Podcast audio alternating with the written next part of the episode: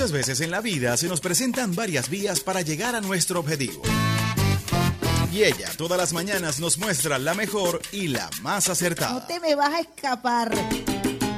Decidida. Derrotamos al diablo en la calle. Espiritual. Con la bendición del comandante eterno, del comandante supremo de la Revolución Bolivariana, Hugo Rafael Chávez Frías. Y sin pelos en la lengua. No vamos a permitir bochinche. Quien se coma la luz, muchachos, ¿qué pasa? Isbemar Jiménez nos dará las herramientas precisas para tomar una Nosotros sí estamos muy claros, vía alterna. Sobre todo en la mañana. Todos los lunes, miércoles y viernes, desde las 6 y 30 de la mañana, nos nutrirá con análisis y con el toque tropical que la caracteriza. Besitos de coco con piña, qué rico. Vía Alterna. Transmitido por Salsa Caribe 102.3 FM y el Sistema Radio Nacional de Venezuela. Con Vía Alterna. Recorriendo la patria.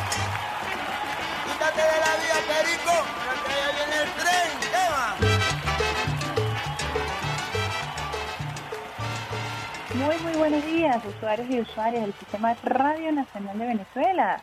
Les habla Isbemar Jiménez en la mejor vía de todas tus mañanas, vía alterna con una lluvia de besitos de coco con piña. Hoy, miércoles 20 de octubre del año 2021, nos acompaña en la cónsula Alexander Brazón, conocido como el Gran Pulpo. Y por allí también se encuentra nuestro operador de guardia, Miguel Garrido, agradeciendo a todo el equipo del Sistema Radio Nacional de Venezuela por llevarles a ustedes, esta es la mejor vida de todas tus, de todas tus mañanas, música buena, buena información. Les voy a hacer una confesión a esta hora bien temprano, siete y cuarto de la mañana, arrancamos un poquito tarde porque estaba trabajando eh, desde tempranito, resolviendo algunas tareas puntuales, pero les confieso que tuve insomnio, no dormí nada. Y eso cuando se suma con la nubosidad mental post-COVID puede causar que mi lengua se trabe. Así que les pido paciencia aquellos que les gusta regirse por la Real Academia de la Lengua. Voy a tener algunos problemas seguramente hablando rápido y me voy a atropellar, así que ténganme un poquito de paciencia y me envían ustedes a mí un poquito de besitos de coco con piña para poder eh, salir esta mañana con el pie izquierdo y la mano en el corazón, como siempre esperando contar con la bendición de Dios, con la bendición del comandante eterno, del comandante supremo de la Revolución Bolivariana, Hugo Rafael Chávez Frías, que nos acompaña todos los días desde el cuartel 4 de febrero, cuartel de la montaña, con su llamarada eterna, llamarada que es escoltada por la gloriosa milicia nacional bolivariana y por millones de venezolanos y venezolanas, quienes todos los días ratificamos nuestro juramento de lealtad. Hablamos de lealtad hablamos de Eliezer Reinaldo Otaiza Castillo, comandante Otaiza Castillo. Ejemplo de lealtad absoluta, hijo de San Blas Valencia, Estado Carabobo. Lealtad absoluta del presidente Nicolás Maduro Moros, al comandante Chávez, a la Constitución de la República Bolivariana de Venezuela, lealtad absoluta como soldado a la gloriosa Fuerza Armada Nacional bolivariana. Les recordamos a los usuarios y usuarias que a esta hora están en sintonía de Vía Alterna, la mejor vía de todas tus mañanas, que estamos transmitiendo desde Caracas, Cuna del Libertador, Reina del Guaraira, Repano. A esta hora 7 y 18 minutos. Agradecemos la compañía de nuestros canales regionales. RNB Zulia, RNB Táchira, RNB Región Central, RNB Los Llanos, RNB Portuguesa, RNB Anzuate y más de 80 señales en todo el territorio nacional. Le pedimos disculpas a la gente del Tigre que ha estado llamando de manera insistente y es que el transmisor está con baja potencia porque tenemos un problema allí con una de las piezas del transmisor. Sí está al aire, RNB informativa en el Tigre, pero con una potencia eh, mucho menor de la que tiene su transmisor y por eso no llega, eh, no tiene tanta penetración como suele tener. En el caso también de Puerto Cabello, nosotros hicimos una denuncia recientemente, esa estación fue vandalizada, tristemente vandalizada, allí fueron vandalizados los equipos de venezolana de televisión, la cometida eléctrica y se nombró una comisión de alto nivel eh, para investigar no solamente los hechos, porque eso se eh, dio dentro de una base militar, la base naval de Puerto Cabello, sino también para este tratar de recuperar las señales tanto de venezolana de televisión como Radio Nacional de Venezuela que estaba al aire, pero en medio de toda esta situación de reparación, pues también ha sufrido una caída. Nosotros estamos muy atentos y atentas a lo que ustedes usuarios y usuarias nos escriben a través de las redes sociales y reportamos con la mayor honestidad posible sobre la situación de algunas de nuestras estaciones, como lo hemos explicado en otras oportunidades. Quería públicamente mencionar esos casos, ya que me han escrito a través de las redes sociales por eh, los casos tanto del Tigre como la, la señal de Radio Nacional de Venezuela en Puerto Cabello. Pero no todos son malas noticias porque recuperamos una señal en el estado Zulia que tenía muchísimo tiempo gracias al equipo de eh, Red TV. Les voy a buscar esa información porque tiene que ver con una zona estratégica. Es una zona fronteriza y es la zona del sur del lago. Allí nosotros recuperamos una señal, la señal del Radio Nacional de Venezuela, y eh, queríamos hacerles, eh, informarles a ustedes acerca de eh, la estación Misoa, al sur del lago, estado Zulia.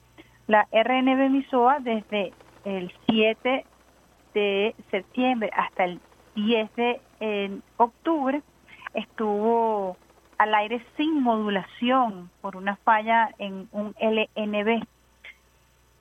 Se realizó la visita técnica luego de, de, conseguir el combustible y desde las 9 de la mañana del 17 de octubre el servicio fue normalizado al 100%. Así que eh, también buenas noticias con respecto a este. Estamos muy, muy, muy atentos acerca de la situación de Aletón. Recordemos que Aletón en Huigo, Estado Carabobo, es la segunda estación de medios más importantes del país. Es una estación que se encuentra en un cerro bastante empinado, eh, una zona boscosa, un poco inhóspita, con una carretera de difícil acceso. Producto de las lluvias ha habido bastantes desprendimientos y se ha hecho muy difícil para nuestros técnicos llevar el combustible frente a eh, los constantes eh, bajones eléctricos.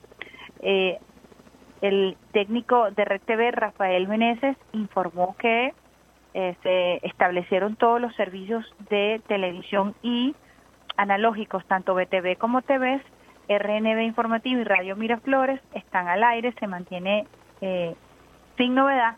Y es muy importante eh, que ustedes conozcan que para que pudieran estar Radio, Radio Miraflores y Radio Nacional de Venezuela al aire frente a este problema eh, eléctrico, la planta trabajó por un periodo continuo de 14 horas. Esto hace que nuestros equipos se sometan a un estrés este, importante y también este, requiere de combustible para poder mantener una planta 14 horas funcionando sin parar un poco para que los usuarios y las usuarias entiendan estos mecanismos, todos los procedimientos técnicos y operativos que le permiten a usted a esta hora recibir en su celular, recibir en su carro, recibir en su casa, en su computadora, a través eh, del streaming, la señal del Sistema Radio Nacional de Venezuela. También estuvimos reparando todo lo relacionado con el streaming, el servidor, estamos haciendo algunas maniobras para mejorarlo Sabemos que el portal de Radio Nacional de Venezuela está bloqueado en algunos países, por ejemplo en Colombia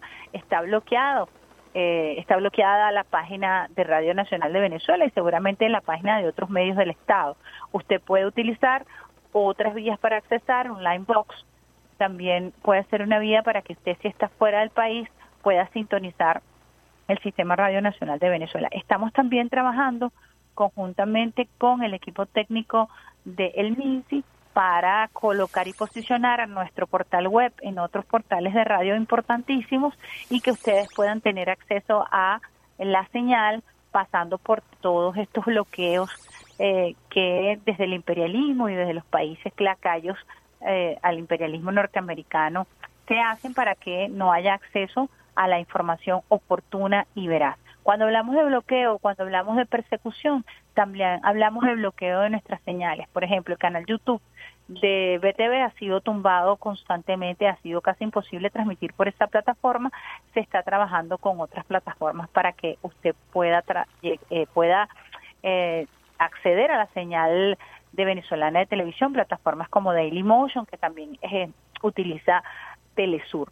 Y allí vamos avanzando entonces en mecanismos para romper también este bloqueo mediático, esta censura mediática que se impone a Venezuela frente a los ataques del imperialismo norteamericano y que han arreciado en las últimas horas producto del secuestro del diplomático venezolano Alex Saab con una campaña impresionante desde el exterior eh, para satanizar, para atacar una vez más no solamente a este diplomático, sino lo que significa para el mundo una acción criminal de secuestro, de tener como rehén a un diplomático que luchó precisamente por vencer el bloqueo y porque se enfrentó a la política de sanciones. Más adelante vamos a estar actualizando sobre este tema.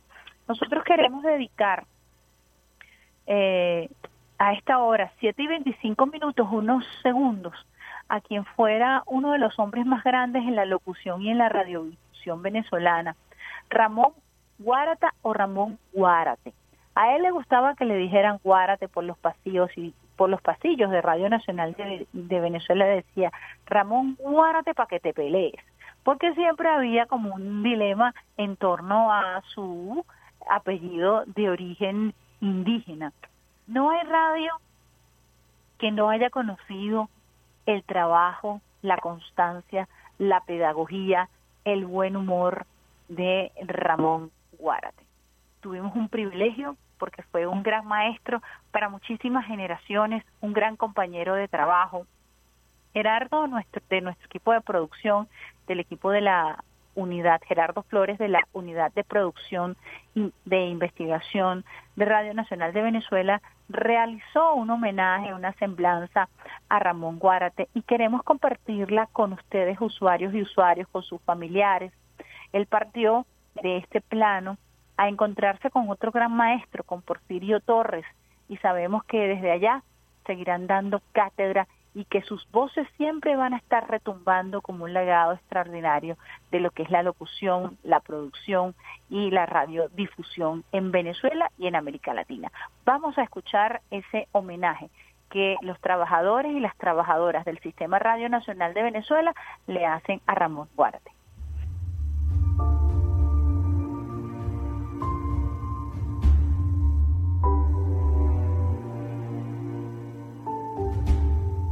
Hoy, el cielo se llena de orgullo y admiración al recibir a un hombre de radio, de esos que aparecen registrados en las páginas históricas de la radiodifusión en Venezuela, conocido como la voz que no envejece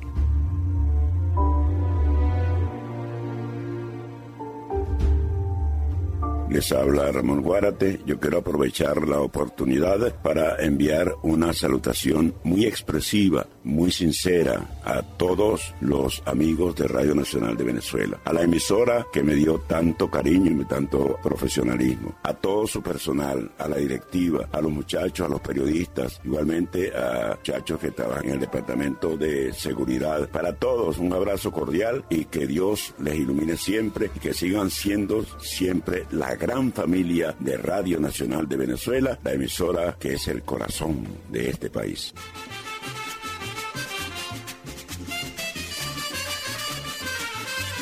Su verdadero nombre es Ramón Guárata, pero su nombre artístico, asentado en los libros del Sindicato Profesional de Radio y Televisión, es Ramón Guárate.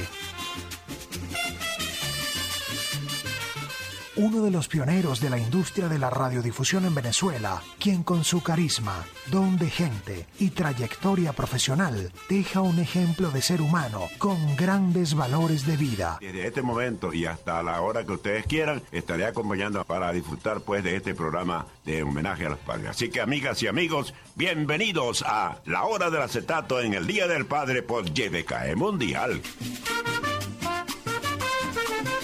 Durante más de 60 años, Ramón Guárate fue una de esas voces de la radio y de la televisión venezolana que muchos recuerdan.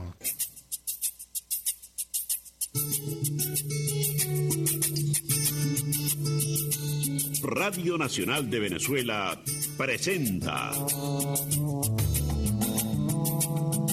Los libros y la radio tienen mucho que ver. La librería mediática actualizada cada semana con la periodista María Elcira Matute.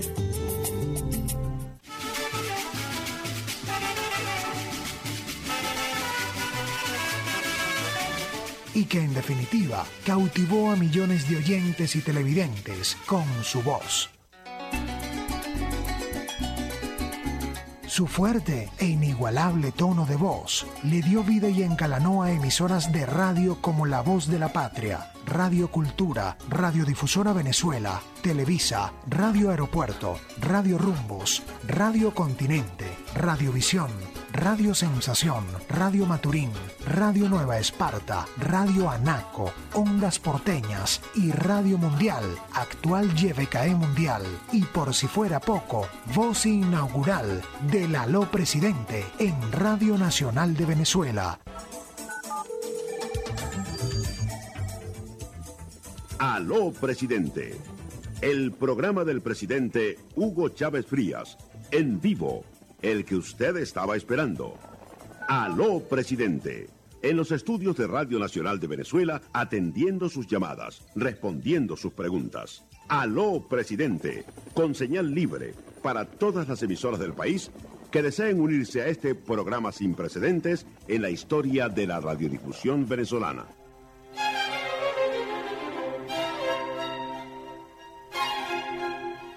Hoy la radio y la televisión venezolana despiden a este extraordinario venezolano, quien por años dejó valores éticos, morales y de profesionalismo por su intachable labor y su humanismo particular.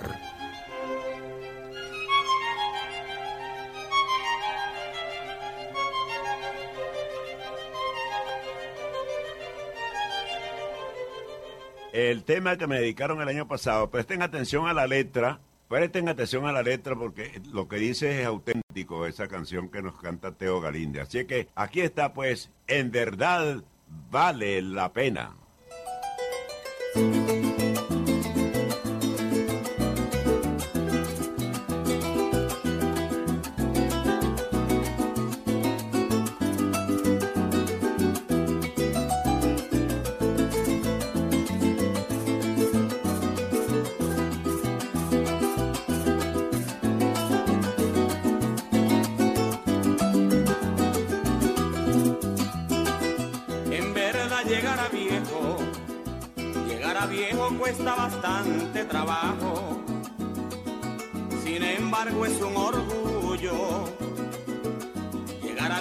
Hermano, poco a poco caen encima los inviernos y veranos.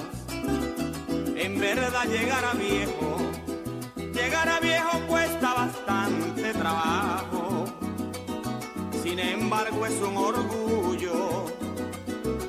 Llegar a viejo mi hermano, poco a poco caen encima los inviernos y veranos. La fortaleza se pierde, la vista se va opacando. No hay aquella lucidez de cuando será un chavalo, solo quedan los recuerdos perdidos entre los años.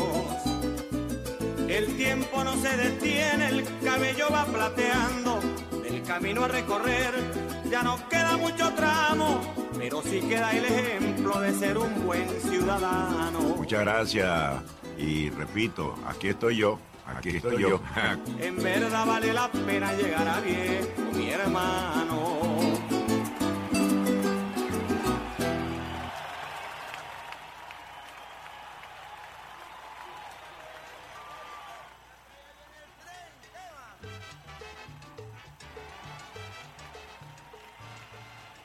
Aquí estoy yo, nos dice Ramón Guárate, lo recuerdo con su boina recorriendo los pasillos de Radio Nacional de Venezuela y siempre presto para, eh, para grabar cualquier tip, cualquier eh, paquete a última hora. Eh, Ramón paseó por todos los estudios de YBKE, como ustedes escucharon ahí de Radio Rumbo, de Radio Aeropuerto, esas radios emblemáticas que fueron construyendo una gran tradición y como me lo comentaba un compañero periodista, esa voz acompañó a muchas generaciones desde muy temprano y con un gran sentido del humor que era simplemente divino. Compartir con Ramón Guarate era un privilegio y sigue siendo porque va a permanecer en los trabajadores y en las trabajadoras de la radio, de toda la radio en general, de quienes amamos a este medio de comunicación y de quienes vemos a e, en él a un maestro, a un hombre sencillo, a un hombre humilde, a una voz que nunca envejece, como dice el homenaje que humildemente los trabajadores y las trabajadoras del Sistema Radio Nacional de Venezuela le hemos hecho. Estuvo batallando por muchísimos años con una enfermedad, salió airoso de esa enfermedad hace unos meses, también nos envió un mensaje de, agradecimiento, enviamos un gran saludo a su hija, a su familia, que está siempre en contacto con nuestro equipo administrativo, con el equipo de talento humano, y porque sabía, sabe su hija, del afecto y del cariño que nosotros, los trabajadores de Radio Nacional de Venezuela, le tenemos a Ramón Guárate. Una sensible pérdida, pero sabemos que vivió su vida, vivió su vida con gusto y lo hizo hasta el último momento disfrutando de la radiodifusión y de la buena música y el homenaje que nosotros podemos hacerle a un hombre de esta talla, de esta envergadura, es continuar trabajando para que la radio siempre se mantenga viva, que se mantenga al aire, para que los radiodifusores nos mantengamos unidos en la defensa de las ondas hercianas, que no es otra cosa sino la defensa de nuestro espacio radioeléctrico. La radio como medio, como medio tradicional, más allá del salto, del salto tecnológico que debemos hacer hacia las, multiplata, multiplataformas, no puede desaparecer, no puede desaparecer del espacio radioeléctrico porque ella custodia el espacio radioeléctrico. Ella impide que desde otros países se violente el espacio radioeléctrico con emisoras de radio que buscan eh, intervencionismo, injerencia, que generan mensajes de odio en contra de nuestra población. De allí la importancia de sostener el proyecto de radio como tal en nuestras fronteras y en todo nuestro territorio nacional. Por cierto, saludamos a la gente de San Martín de Turubá, por allá por el río Cuyuní, en el Esequibo, en sintonía del Sistema Radio Nacional de Venezuela. Hoy nos vamos con un tema de los 80, un clásico, el Manuel, tú y yo. Ya regreso mucho más de la mejor vía de todas sus mañanas, vía alterna.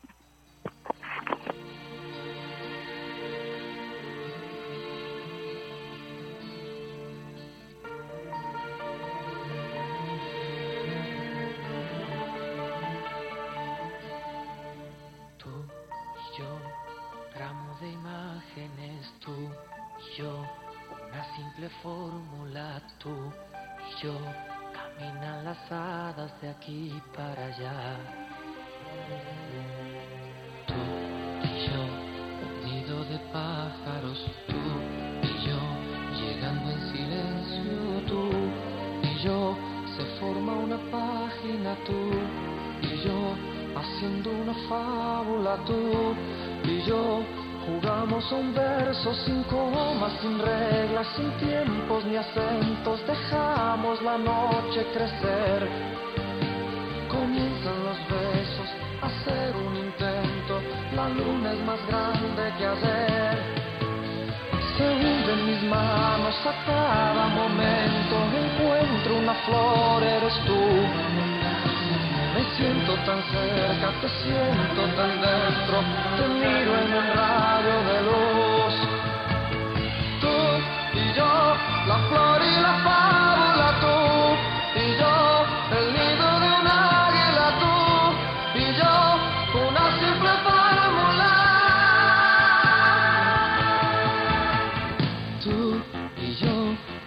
ha nacido ya, tú y yo, el sol viene entrando, deslizas tus pasos y el día se queda testigo de lo que pasó.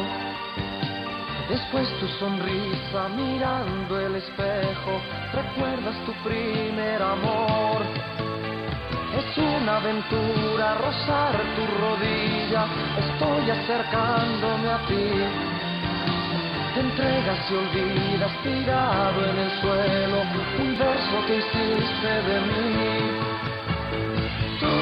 y yo, la flor y la fábula tú y yo, el nido de un águila tú y yo, una simple fórmula. Es una aventura rozar tu rodilla, estoy acercándome a ti. Entregas y olvidas tirado en el suelo un verso que hiciste de mí.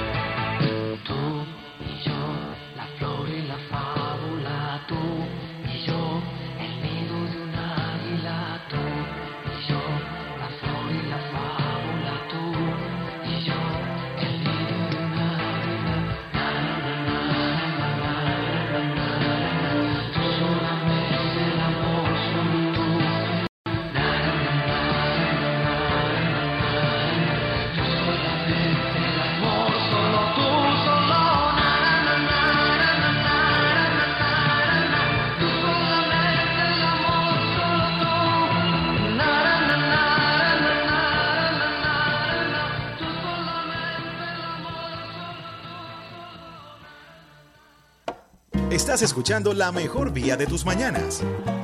Vía Alterna. Vía Alterna. Con Isbe Mar Jiménez.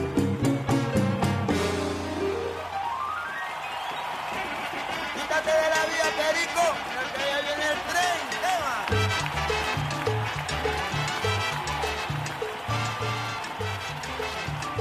Vía Eterna, la mejor vida de todas tus mañanas, por aquí, por el Sistema Radio Nacional de Venezuela, en Caracas 91.1, RNB Informativa 103.9 activas de frente, primer canal juvenil de la Revolución Bolivariana, saludándote hasta ahora, Isbemar Jiménez, con una lluvia de besitos de coco con piña. Dime que no disfrutaste ese, ese tema que colocó Alexander Brazón, el, pulpo, en Manuel. Tú y yo, un clásico de los años 80 que traemos para que ustedes arranquen esta mañana sabrositos así, medio romanticones. Hoy vamos a estar medio romanticones con nuestra selección musical. Esperemos que les guste, que puedan disfrutar este inicio de mañana con mucha información. El presidente de, la República Bolivariana de Venezuela ayer dio información para compartir, bueno, durante toda la mañana. Vamos a empezar como siempre lo hacemos con el reporte de la Comisión Presidencial para la Prevención y Atención del COVID-19 que hizo público el día de ayer la vicepresidenta ejecutiva Delcy Rodríguez, quien además preside la Comisión Presidencial para la Prevención del COVID-19. En las últimas 24 horas se registró un total de 1.162 nuevos contagios en Venezuela, todos por transmisión comunitaria. Caracas es la entidad donde en las últimas, las últimas horas se detectan más nuevos casos de coronavirus, 161 casos con contagios activos en 21 parroquias, seguida por los estados Miranda, 159, La Guaira, 139 y Nueva Esparta con 138. Lamentablemente informó en su cuenta en la red social Twitter la vicepresidenta, eh, destacó que fallecieron 14 venezolanos y venezolanas por el virus a 583 días de confirmarse el primer caso, estas son las estadísticas generales de la COVID en Venezuela. Total de contagios 395.223, pacientes recuperados 375.597 con una tasa de recuperación del 95%.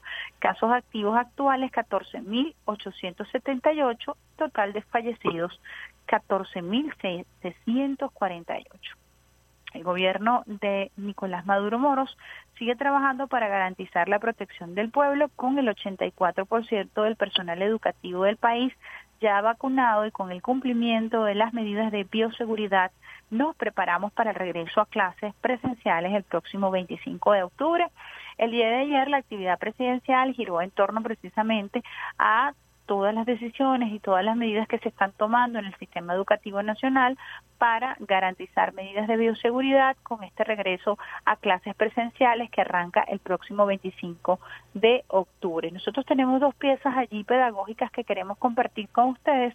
Alexander Brazón, vamos a colocar la primera para un poco ir calentando motores acerca de cuáles son las medidas que nosotros debemos compartir con nuestros niños y niñas para que recuerden las medidas de bioseguridad que seguro han venido practicando eh, durante este año y medio de pandemia por COVID-19, pero que deben reforzarse en los espacios escolares. Vamos a escuchar el primer audio, Alexander.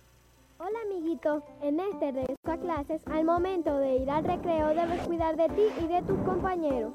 Si todos colaboramos podemos romper las cadenas del virus.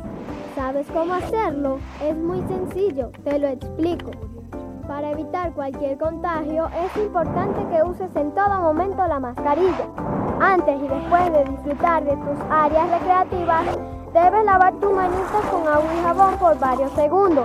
Evita tocar tus ojos, nariz o boca si antes no has desinfectado tus manos. Ojo, recuerda mantener una distancia de metro y medio de tus compañeros. No lleves tus juguetes a clase. Protégete.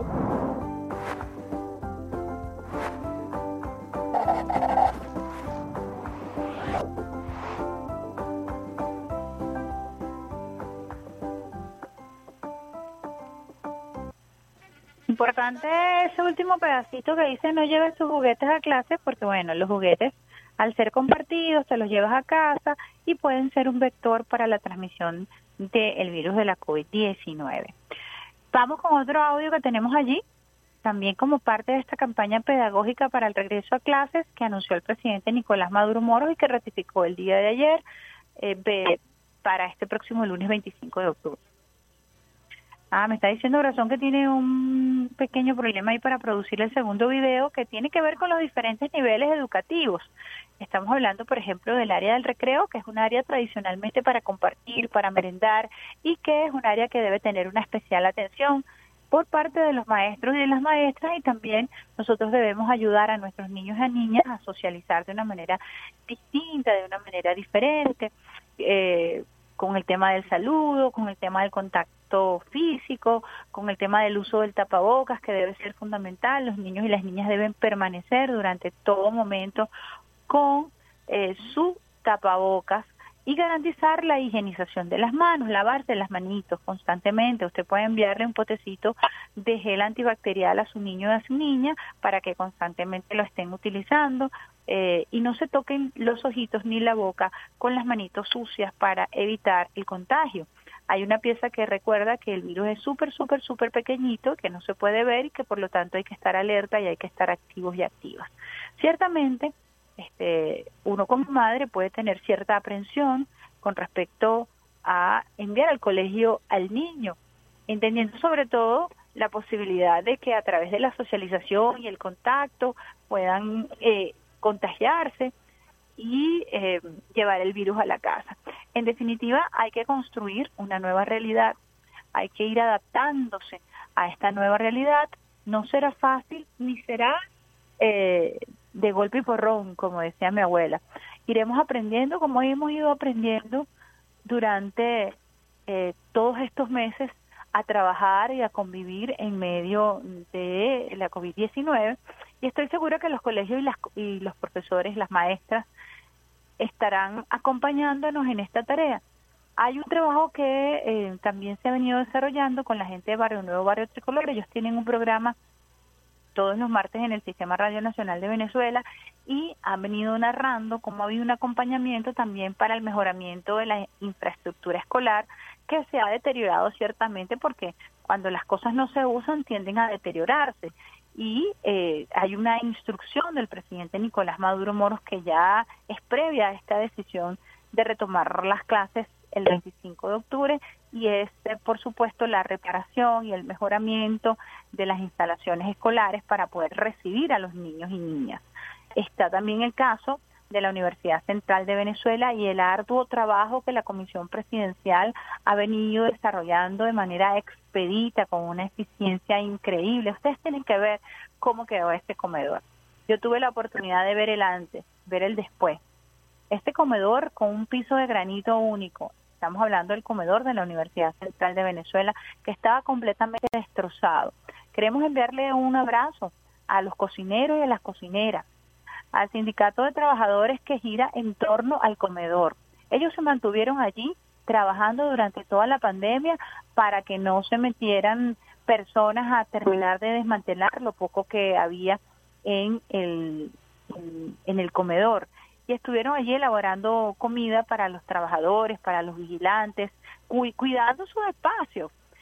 Ellos estuvieron trabajando durante toda la pandemia y han jugado un rol fundamental los trabajadores y las trabajadoras de la propia Universidad Central de Venezuela para la recuperación de ese comedor. Ustedes tienen que verlo, quedó espectacular, bellísimo, respetando por supuesto todo el diseño, toda la estética originaria de Villanueva.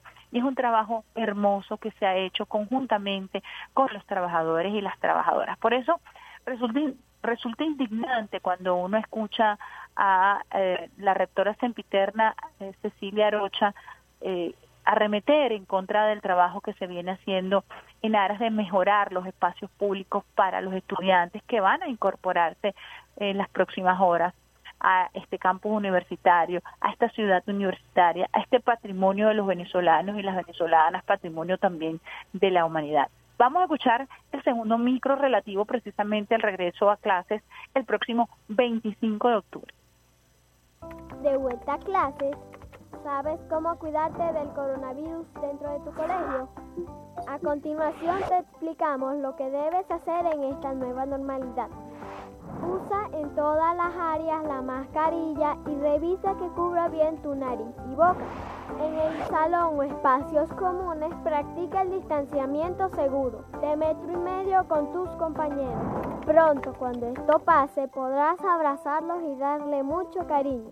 Es muy importante que tus manos estén siempre limpias. Lávalas con agua y jabón o usa un gel antibacterial. Saluda creativamente moviendo las manos o los pies como un futbolista. Al toser o estornudar, cúbrete con el antebrazo. Así evitarás infectar tus manos. Recuerda que el virus es pequeñito y no lo podemos ver. Se esconde con facilidad. Debemos combatirlo y protegernos los unos a los otros. Por eso, al cumplir con las reglas de bioseguridad, le restas poder y tú ganas. Cuídate, tu bienestar es el de todos.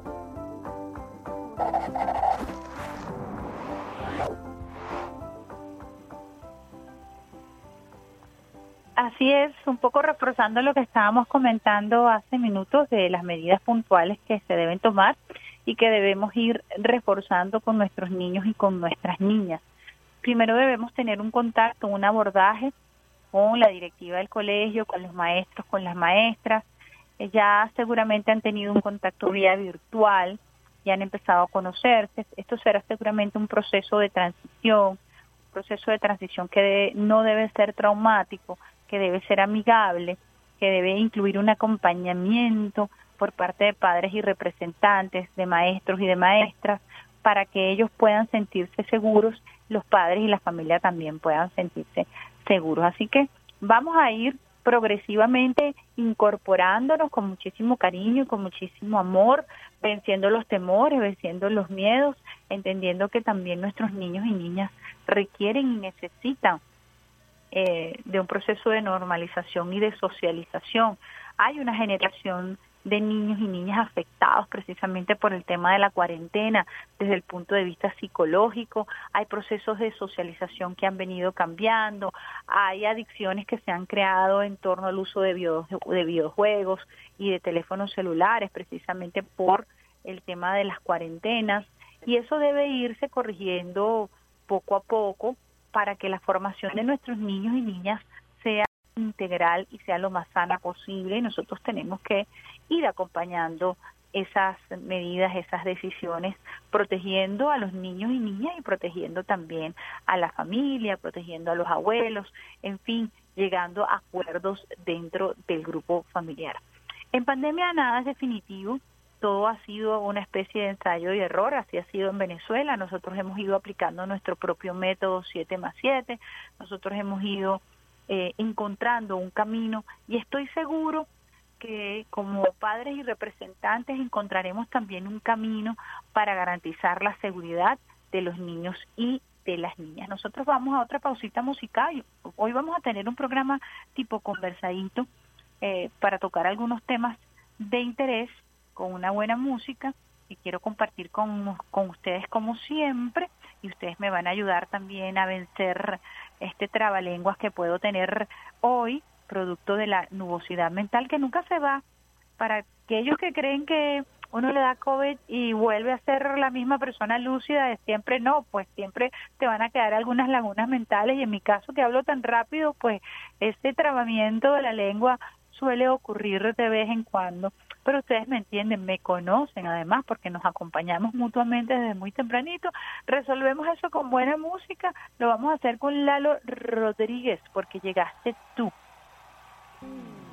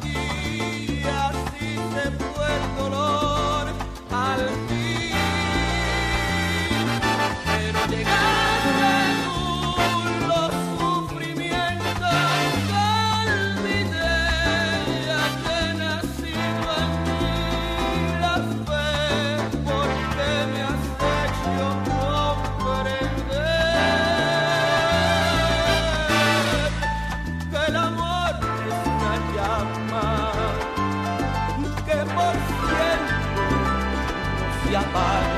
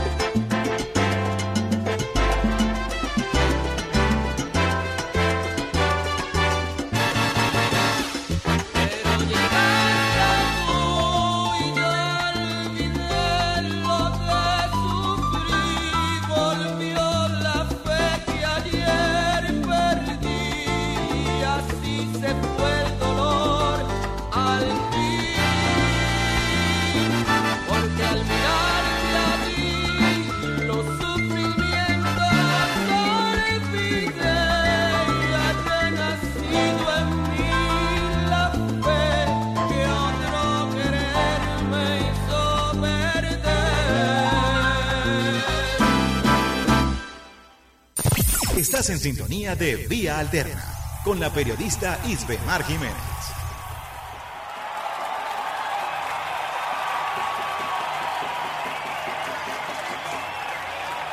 Todas sus mañanas, por aquí por el sistema Radio Nacional de Venezuela. Muchachos, me pueden averiguar ahí si Alba Ciudad está conectado a esta hora para también, por supuesto, reconocerle los créditos, igualmente que Salsa Caribe, de donde sale este programa.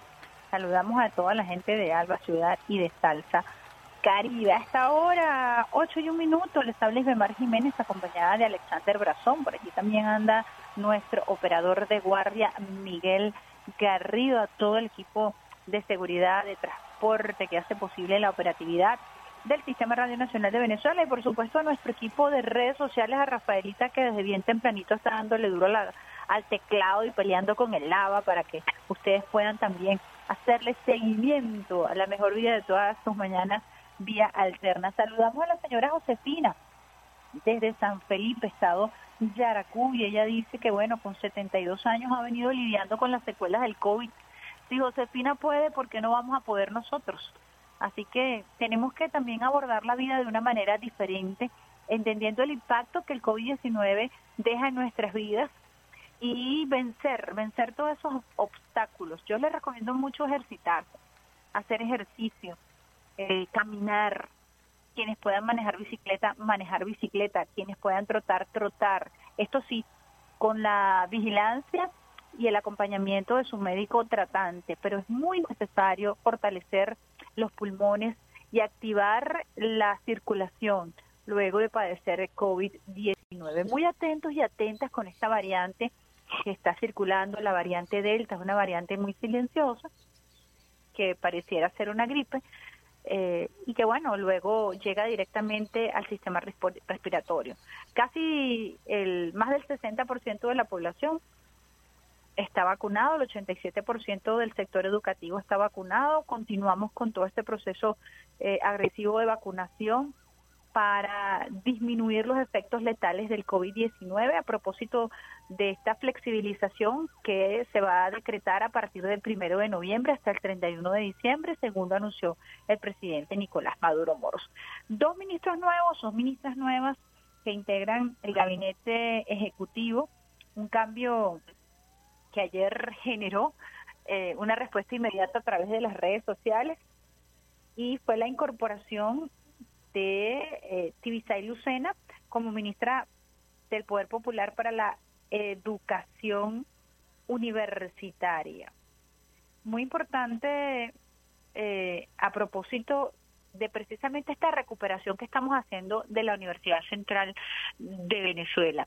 La importancia de tener una ministra con experiencia. Bueno, César Trompes ha hecho un extraordinario trabajo porque además inició todo un proceso de revolución rápida, interna y contacto con los estudiantes, incluso con los estudiantes de oposición que se vinieron sumando a algunas tareas de recuperación y que fueron este, incorporados en el debate político a pesar de las diferencias. Un trabajo que César Trompis estuvo hilando, eh, un tejido orgánico sumamente frágil que mantuvo vivo César Trompis como joven con esta trayectoria que le ha caracterizado en su carrera política.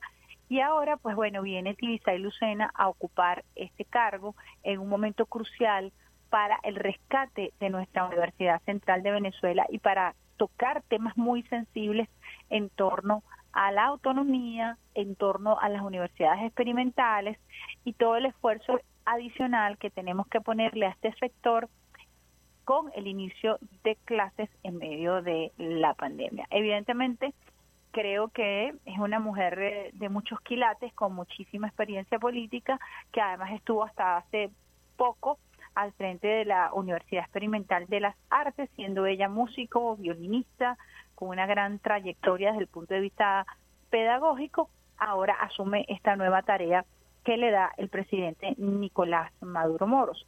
Nombró a una joven, designó a una joven, Delis Álvarez, como ministra del Poder Popular para el Comercio.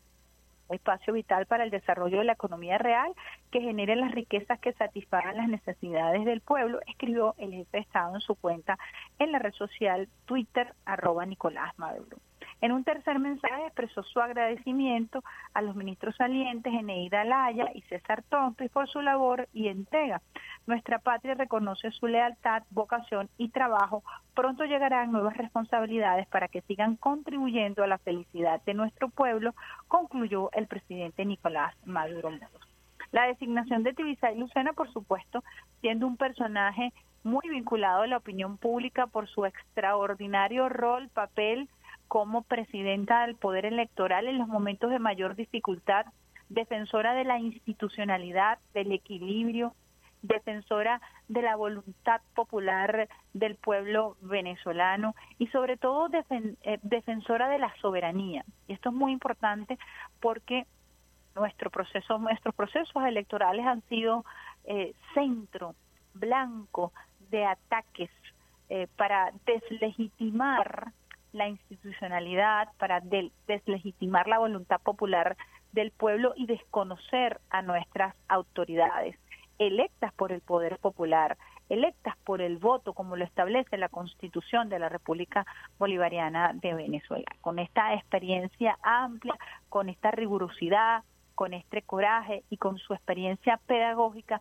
considera el pueblo. Y eso se hizo visible el día de ayer en las redes sociales que en este momento crucial su rol desde este Ministerio de Educación Universitaria será fundamental para eh, promover políticas relacionadas con el sector educativo superior, con el sector universitario y sobre todo en torno a este tema tan sensible como es rescatar la Universidad Central de Venezuela desde todo punto de vista, porque ese deterioro de estructura que nosotros encontramos allí, que el pueblo encontró allí, que el pueblo vivió, porque además la Universidad Central de Venezuela es un punto de encuentro para los caraqueños y las caraqueñas, para todos los estudiantes de todas las casas de estudio, de una u otra manera que hacen vida allí en los espacios abiertos, en tierra de nadie, en las bibliotecas, en los pasillos que además fueron diseñados para que los estudiantes pudieran eh, realizar sus ejercicios de física, de matemática, en aquellas emblemáticas pizarras verdes que fueron utilizadas por todos nosotros en algún momento. Espacios tan importantes como el aula magna, que tienen una especial significación, no solamente para los egresados, sino para todos aquellos venezolanos y venezolanas que en algún momento pudimos disfrutar de manera gratuita de grandes conciertos y de grandes musicales, de grandes actividades artísticas que se desarrollaron allí y que luego fueron privatizadas y cuyos recursos no fueron, eh, no pudieron ser controlados, revisados por el Estado debido a la nefasta gestión de esta rectora. En fin, son temas eh, muy complejos que giran en torno a este sector de la educación superior y nosotros estamos seguros y seguras que Tibisay Lucena estará a la altura de estos nuevos retos y de estos compromisos, por eso creo que su designación cayó también en la opinión pública. Y así eh, además lo ratificó el presidente Nicolás Maduro Moros, por supuesto agradeciendo, como ya decimos, el esfuerzo y el trabajo de Neida Laida, de Neida Laya al frente del Ministerio del Comercio y el joven César Trompis frente a este eh, ministerio. Por cierto, estos ministerios eh, eh, que son punta de lanza en este momento y que representan unas complejidades en medio de la coyuntura política que nos toca vivir. Así quería que así que quería compartir con ustedes estas nuevas designaciones para que el, el tren ministerial que anunció el presidente Nicolás Maduro Moros el día de ayer. Nosotros vamos a otra pausita musical cuando son las 8 y 9 minutos. ¿Y cómo lo vamos a hacer, Alexander Brazón? ¿Qué tenemos por allá? ¿Qué tenemos de Franklin Ruiz? Ah, este es un tema favorito aquí en mi casa. Aquí lo va a bailar todo el mundo. Franklin Ruiz, deseando.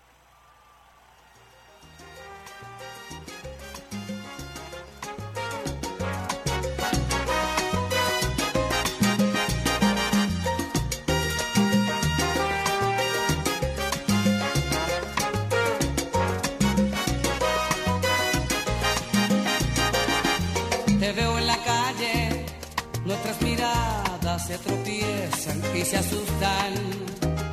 Y en un instante se acarician, se disfrutan y se alejan después con disimulo. Ese hombre contigo y esa mujer que no conozco de mi brazo.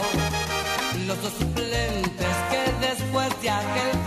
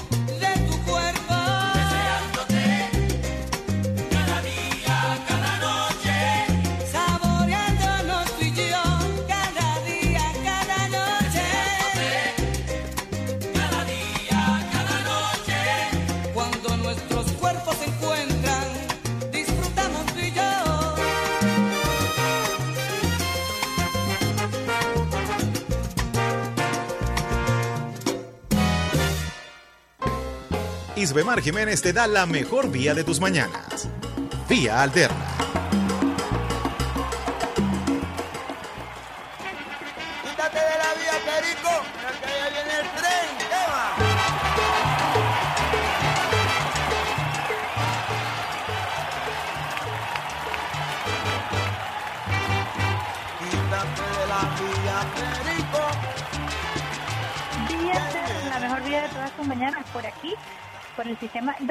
Nacional de Venezuela en Caracas 91.1 RNB Informativa, 103.9 activa de frente, primer canal juvenil de la Revolución Bolivariana. Saludamos también a la gente de Alba Ciudad que hasta ahora están conectados con la mejor vida de todas tus mañanas. Besitos de coco con piña a todo ese equipo extraordinario que se conecta con nosotros durante toda la noche hasta 8 o 9 de la mañana y que transmiten vía alterna. Besitos de coco con piña. Saludando a Alexander Brazón, a Miguel Garrido a esta hora, el equipo que forma parte de este programa y también a Peter Carrión.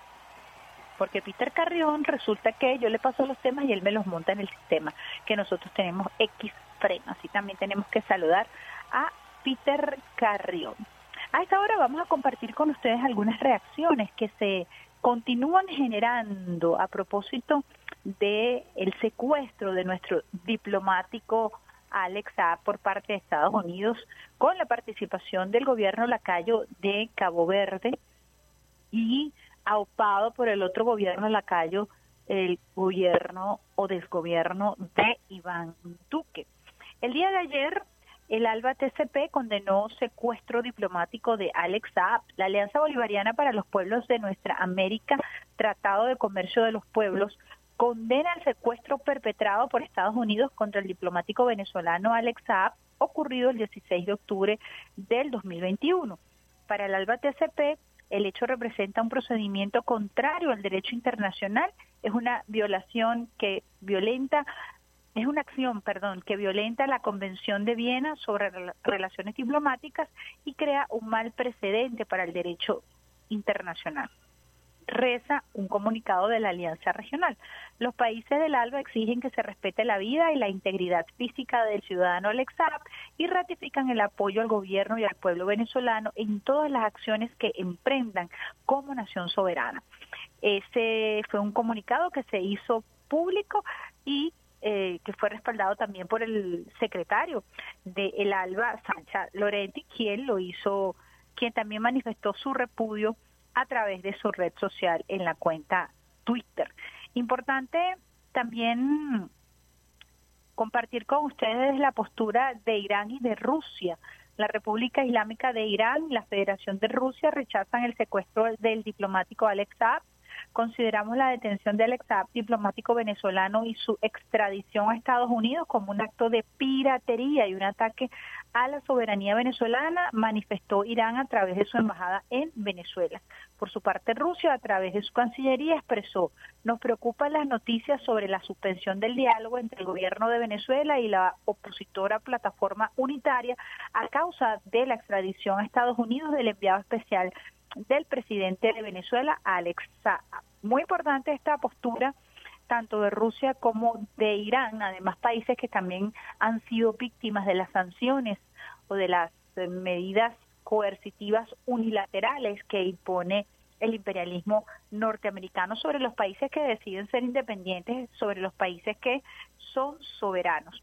El día de ayer, la esposa también de Alex Saab respondió a un trabajo de esta revista colombiana llamada Semana, que todos los días se dedica a construir falsos positivos y a, por supuesto, motivar la xenofobia y el odio en contra del pueblo venezolano. Una publicación que hiciera la revista Semana para eh, sugerir eh, que el presidente Nicolás Maduro Moros eh, tiene control, por no decir que tiene secuestrada a la familia de Saab para que no hable con los Estados Unidos. El titular de este medio fue Nicolás Maduro tiene en sus manos a la esposa y a, a las dos hijas de Alex Saab para que no hablen en Estados Unidos. Yo creo que la postura este fin de semana, este domingo, de Camila Fabri Saab fue contundente en la Plaza Bolívar acompañada de los movimientos sociales y de organizaciones y de fundaciones que han venido trabajando en solidaridad con la causa de Alex Saab. Camila Fabri en su cuenta en la red social Twitter, le responde a la revista Semana. Señores de la revista Semana, no me extraña que sus titiriteros, sus dueños reales, los pongan a decir semejante locura. solo imaginable en la mente de gente torcida acostumbrada a comportarse como matones. Estoy en casa, Venezuela, al calor del amor de mi esposo que nos acerca a él. Una respuesta contundente que dio Camila Fabri Saab a través de las redes sociales a propósito de este trabajo descabellado que lanzó el día de ayer la revista Semana como parte del aparato mediático que ha trabajado con muchísima furia en torno al caso de Alexa, pero además con muchísima saña, incluso violentando las normas del juzgado de Florida del Sur, del juez O'Sullivan, quien hizo un llamado de atención a los medios que hacen vida en la Florida por publicar imágenes y videos de el primer, la primera audiencia a la que fue sometido el rehén de los Estados Unidos, Alex Saab. Está prohibido por ley que se hagan públicas fotografías o imágenes de los procedimientos legales, de los juicios en los Estados Unidos. Y esto fue violentado por algunos medios de comunicación que luego viralizaron imágenes para por supuesto, a través de la hazaña, a través del el odio, atacar con furia esta acción violatoria de los derechos humanos del diplomático venezolano, que es diplomático venezolano desde el año 2018, y esto es muy importante decirlo, fue enviado especial del gobierno bolivariano, nombrado así por el presidente Nicolás Maduro Moro. Recuerden que según la constitución de la República Bolivariana de Venezuela, es el presidente Nicolás Maduro Moros, es el presidente en, en, torno a su investidura. Cuando leemos cuáles son las facultades que tiene un presidente de la República o una presidenta en Venezuela, está la de dirigir la política exterior. La política exterior de la República Bolivariana de Venezuela no la dirige el canciller, la dirige el presidente de la República, quien nombra un canciller para poder ejecutarla. Es decir, que el presidente de la República tiene toda la facultad para designar a cualquier ciudadano como enviado especial para cumplir tareas específicas. Y en el caso de Alex cuando recrudece el bloqueo en Venezuela, a partir del año 2015, con la declaratoria de Venezuela como una amenaza por parte de Barack Obama, nosotros comenzamos a sufrir los embates de las sanciones, de las persecuciones financieras, del secuestro de nuestros recursos, de la imposibilidad de poder adquirir medicamentos. Recordemos que hubo una crisis eh, durante esos primeros años, 2010, 2015, 2017, para la adquisición de insulina para la adquisición de todos los tratamientos y todos los insumos que se necesitan para la diálisis, los medicamentos para el VIH. Incluso el gobierno bolivariano tuvo que pedir la, la, la, intervención de la Organización Panamericana de la Salud porque se nos estaba negando uno de los medicamentos que se utiliza para el protocolo de la atención de los pacientes con HIV. Así ha sido la tarea ardua del presidente Nicolás Maduro Moros y de su equipo de trabajo para poder acceder a los medicamentos de, pacientes con enfermedades como el cáncer, como el VIH, de los pacientes que necesitan ser dializados, de los pacientes diabéticos. Y allí, allí intervino Alexa para conseguir los primeros medicamentos que pudieran recibir estos pacientes con enfermedades crónicas. Esto hay que decirlo, deletrearlo. Y más adelante seguramente se darán más detalles de todas estas acciones humanitarias que realizó Alex sabiendo, teniendo conciencia plena que sería perseguido y hostigado por el imperialismo norteamericano, que su familia sería perseguida y hostigada como lo está haciendo hoy un linchamiento mediático de las grandes corporaciones que buscan afectar la moral de su familia y por supuesto de resquebrajar la dignidad y la fortaleza de Alex Saab, quien ha sido sometido a torturas físicas y a torturas psicológicas. Lo decía su familia, lo ratificó el presidente Nicolás Maduro Moros, a Alex Saab mientras estuvo recluido y secuestrado en Cabo Verde por supuesto, ese gobierno violentando su propia normativa en las decisiones de los jueces.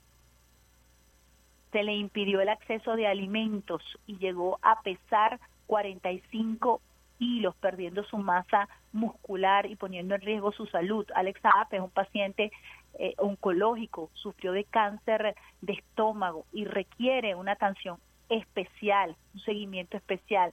Se le negó el acceso a sus médicos tratantes para hacer una evaluación exhaustiva. Luego se declaró a su mujer, a su esposa y a sus niñas como personas no gratas en Cabo Verde para impedirles el acceso al país y que pudieran visitarlo. No tuvo acceso a una defensa en este supuesto juicio amañado, que no es tal sino una decisión arbitraria por parte de los Estados Unidos para secuestrarlo se le secuestra un día antes de las elecciones en Cabo Verde porque el candidato opositor había dicho que era una injusticia, que era una violación de los derechos humanos tenerlo retenido a Alex Saab en Cabo Verde y por eso los Estados Unidos, conjuntamente con los corruptos de Cabo Verde, toman esa decisión expedita de secuestrarlo en una operación de extracción para llevarlo a los Estados Unidos. En fin, nosotros tenemos que ir estudiando porque el presidente Nicolás nos pidió y como un acto de justicia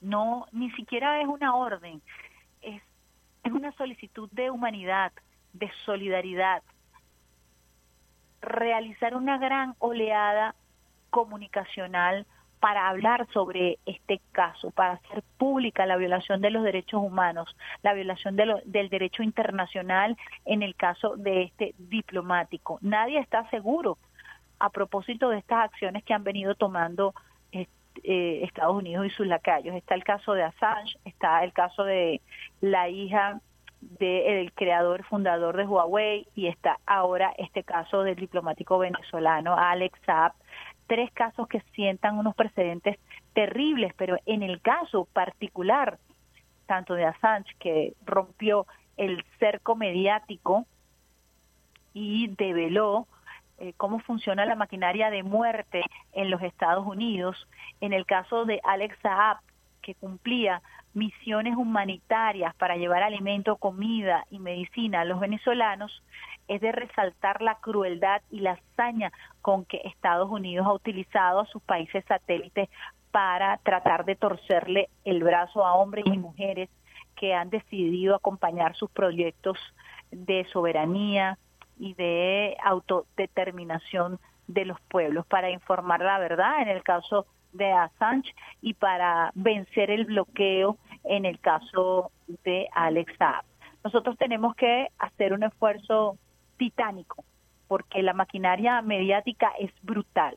En las redes sociales, en las redes sociales, lo que se ha hecho en torno al caso de Alex Saab es realmente impresionante, es nauseabundo cómo se ha tratado de vejar la humanidad de Alex Y cómo se han inventado falsos positivos en torno a su caso y en torno a su familia para tratar de quebrantarle la moral tanto a su esposa, a sus hijos como a él que se, quien se encuentra secuestrado en una cárcel de el sur de Florida. Nosotros queríamos compartir con ustedes esta información, recordarles que se han dado manifestaciones en varias ciudades estadounidenses, en Times Square, en la ciudad de Nueva York, se realizó una importante manifestación para denunciar el secuestro de Alex Saab. La gente del colectivo de Code Pink Medea ha iniciado un proceso de recolección de firmas que seguramente eh, va a irse ampliando en la medida que pase el tiempo. Ha iniciado un proceso de recolección de firmas eh, con un formato internacional para que se exija la liberación inmediata de Alex Saab y así otras tantas organizaciones internacionales que se han puesto a la orden del pueblo venezolano y que además han abiertamente manifestado su repudio y su rechazo a esta acción criminal de secuestrar a un diplomático venezolano que solo quería romper el bloqueo para que los venezolanos y las venezolanas pudiéramos tener alimentos, medicamentos, pudiéramos tener incluso gasolina. Esa es nuestra misión y todos los días nosotros nos comprometemos usuarios y usuarias del Sistema Radio Nacional de Venezuela a trabajar un poco en función de esta verdad la verdad de Venezuela. Recordemos además que Alex Saab formaba parte, era miembro activo, así lo anunció Jorge Rodríguez Gómez en la última eh, ronda de negociaciones que se realizó en México Alex ha formado parte de la delegación del gobierno bolivariano en la mesa de negociación y diálogo en México y así se hizo público y así se hizo eh, se dio a conocer en esa última ronda que se realizó en México. Y luego viene esta puñalada trapera, como lo ha descrito el presidente Nicolás Maduro Moros, para dinamitar el diálogo en Venezuela. Esperemos que nosotros podamos encontrar el camino para que los Estados Unidos definitivamente deje de entrometerse en los asuntos. Ha sido Estados Unidos y esa parte de la oposición que se hinca ante los intereses imperiales para continuar saqueando nuestros recursos, como nos han saqueado y como han robado nuestros activos en el caso de Citgo, en el caso de monómeros este sector de la oposición que tiene una doble agenda, sentarse en México, pero también continuar, como ha sido público y notorio a través de la vocería de Guaidó, saqueando los recursos del pueblo venezolano, entregándole monómeros al gobierno de Colombia, luego de haberla quebrado, para que continúen eh, desmembrando lo que fue una empresa próspera y por supuesto entregar a Citgo y entregarle el oro a los ingleses y así buscar definitivamente desmembrar nuestro territorio, porque también estaba la negociación de entregar parte de nuestro territorio, de entregar el Esequibo, que es una zona en reclamación. Recordemos que uno de los primeros acuerdos que se firmó en esa mesa de diálogo fue de la defensa de la integridad del territorio venezolano y esto incluye al Esequibo. Así que es un plan, es una estrategia, es una estrategia de tenazas, tratar de irnos presionando de lado y lado para ver cómo nos hacen torcer el brazo, según la tesis de Barack Obama, este pueblo no se deja torcer el brazo. Este pueblo ha luchado y continuará luchando. Y así como Alex Zapp arriesgó su vida para que nosotros pudiéramos tener medicamentos, así hay otros tantos venezolanos, muchos venezolanos y venezolanas que continúan en esta tarea por la defensa de nuestra soberanía y apostando al crecimiento y al progreso de nuestro país. Vamos con música a esta hora. Paquito Guzmán, ser amantes y el regreso mucho más de la mejor vida de todas tus mañanas, Vía Alterna.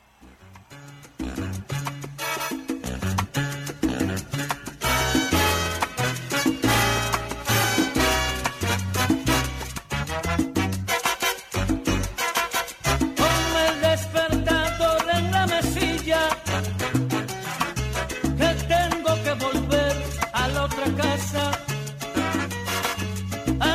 amanecer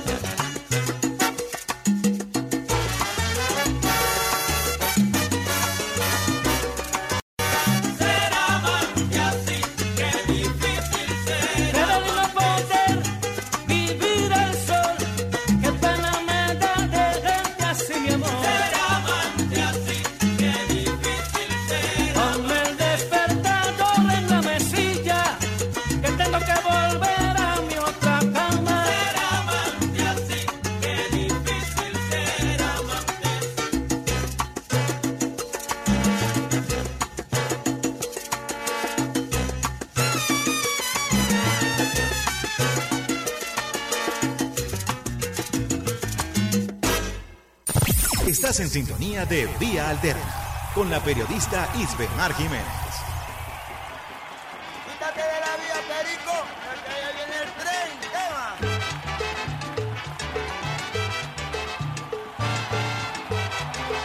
38 minutos, ¿en dónde te encuentras? Transitando la mejor vía de todas tus mañanas, vía alterna.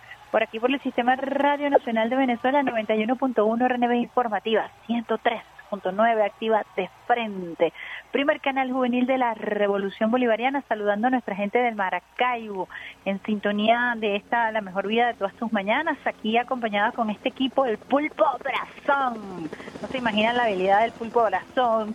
Allí tenemos también a Miguel Garrido con una amplia experiencia en la consola, cada uno con una personalidad muy, muy, muy particular. Agradeciendo el, acompañen- el acompañamiento de todos los trabajadores y las trabajadoras del Sistema Radio Nacional de Venezuela que a esta hora están bregando desde bien tempranito, echándole pichón para que ustedes puedan tener buena música, buena información. Yo estuve analizando el día de ayer para compartir con ustedes un poco los medios colombianos. Y realmente yo no sé cuál es la estrategia en Colombia, si es que la violencia es tan cotidiana, da tanta plata desde el punto de vista del merchandising, del marketing, que usted ve los titulares de los medios colombianos a través de las redes sociales y el tema fundamental en este momento es la violencia. No solamente la violencia hacia los migrantes, los migrantes son parte de todo lo que viene ocurriendo en Colombia, incluso con sus connacionales. Más de 70 asesinatos a líderes sociales en lo que va de año, que se conozca, sin mencionar los desaparecidos.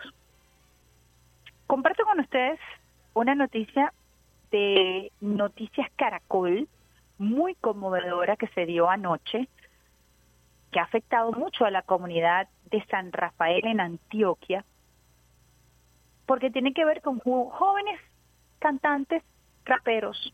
Comparto con ustedes esta información. Masacre en San Rafael, Antioquia, asesinan a cuatro jóvenes que estaban rapeando. Las víctimas se encontraban en un parque en plena zona urbana del municipio cuando fueron baleadas. Cuatro jóvenes, entre los cuales habría al menos un menor de edad, fueron asesinados en una masacre en San Rafael, al oriente de Antioquia. Según información preliminar, los jóvenes estaban rapeando en un parque cuando los atacaron a tiros. Tres de ellos fallecieron en el lugar y uno más en el trayecto a un centro asistencial. Este hecho tiene consternada a la población, pues se registró hacia las 10 de la noche en pleno casco urbano. Aquí comparten eh, un tuit en la red social eh, que tiene que ver con esta, esta masacre. Hace menos de 20 minutos fueron asesinados cuatro jóvenes en San Rafael. Fueron ultimados a ráfagas en un parque. Estaban rapeando. La mayoría son menores de edad. Estoy consternado. Me tocó escuchar los balazos. El parque quedaba al frente de mi casa, dice Miguel Gutiérrez en su cuenta en la red social Twitter.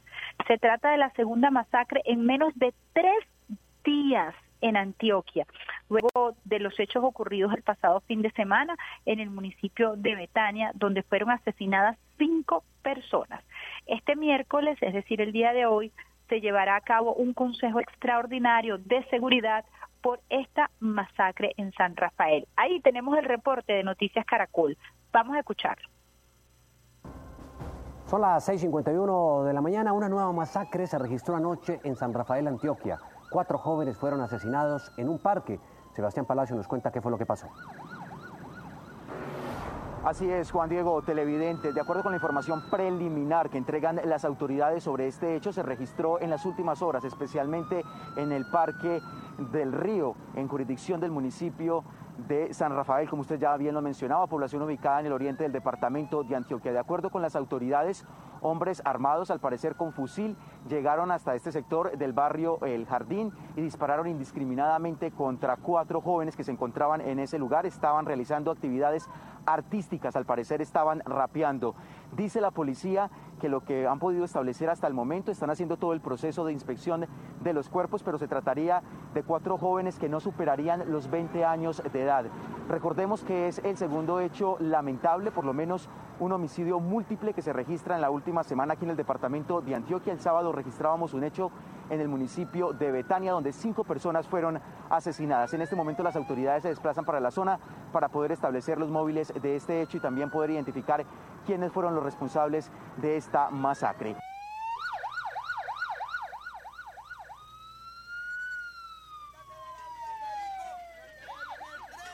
En menos de tres días, dos masacres en San Rafael de Antioquia. Titulares. Otro titular. ¿Quieren escuchar? Balacera en discoteca de Palmira deja dos muertos y dos heridos. Las víctimas fatales son un joven de 23 años y otro de 26. Los lesionados fueron llevados a centros asistenciales en Cali. Dos personas muertas y dos más heridas es el saldo que dejó una balacera en la discoteca de Palmira, sur del Valle del Cauca. Los hechos ocurrieron en la carrera 12 con 38, barrio San Pedro. Según información la policía del Valle del Cauca, las víctimas fueron identificadas como Andrés Mauricio Martínez, de 23 años, Carlos Arboleda, de 26, quienes fallecieron tras ser trasladados al hospital. Esta balacera en discoteca de Palmira fue ejecutada de acuerdo a las autoridades por sujetos desconocidos. Se tiene un equipo investigativo por parte de la Policía Nacional en conjunto con el Cuerpo Técnico de Investigación en la zona con el fin de recolectar información y elementos materiales probatorios para establecer los móviles y autores materiales de este lamentable hecho, indicó la policía del Valle del Cauca.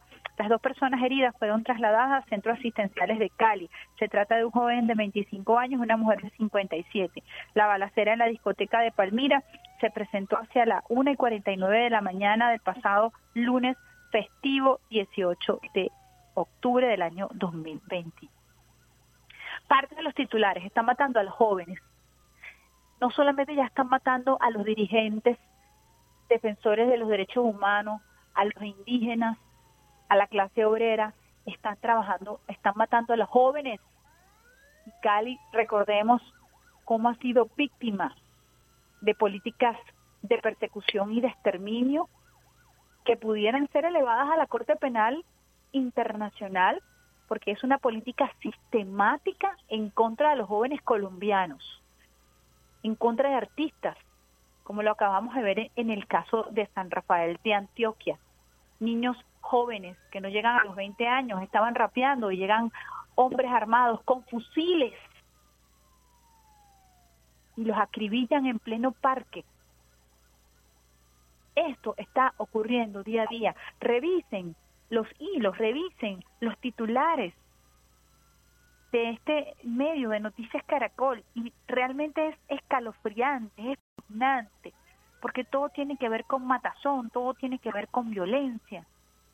Conmoción en Río de Oro por la muerte de hermanitos de 3 y de 5 años. Atroz asesinato de una mujer en Bogotá, hallaron su cuerpo entre bolsas de basura. Les leo parte de lo que son los titulares de hoy, de hoy en Noticias Calacol en la red social Twitter. A empujones robaron en un carro ah, que estaba parqueado a una casa al suroeste de Bogotá. Asesinan a ciudadano chino en presunto fleteo en el barrio Modelia, occidente de Bogotá.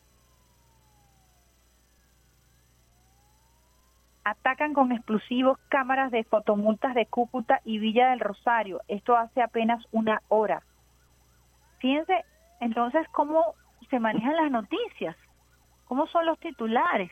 Estamos hablando de Noticias Calacol ahorita en la mañana. Esta noticia que compartimos con ustedes se hizo pública a las seis y media de la mañana, porque la masacre en el parque en San Rafael de Antoquia fue anoche a las diez de la noche.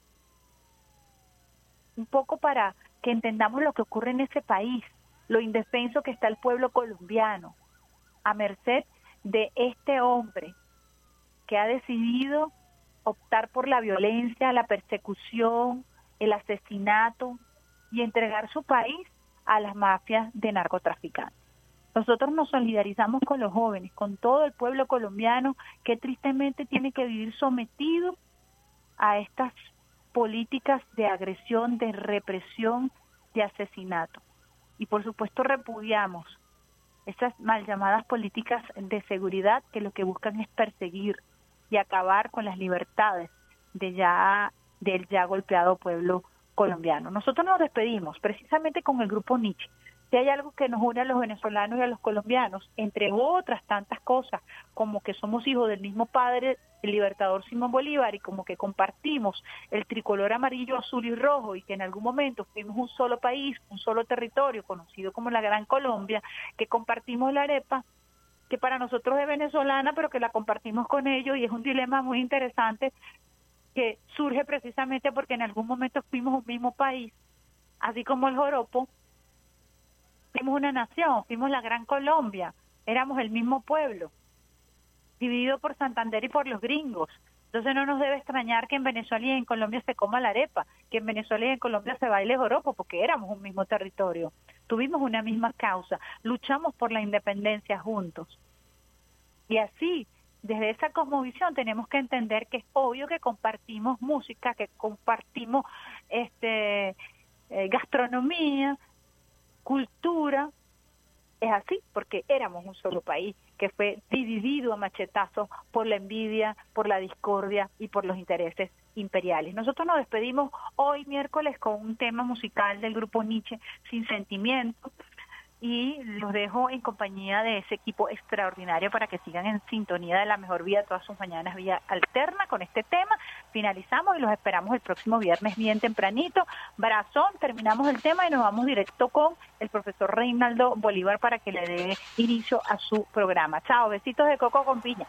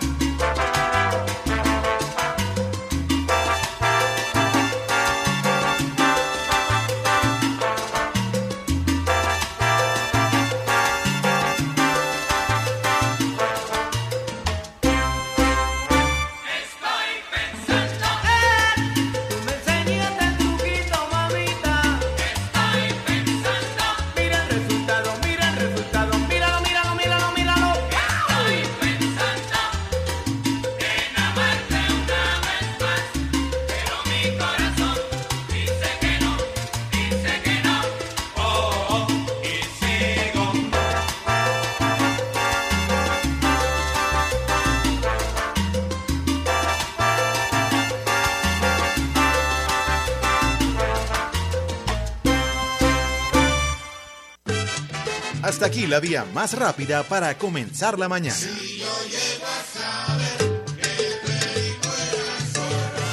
Esto fue Vía Alterna.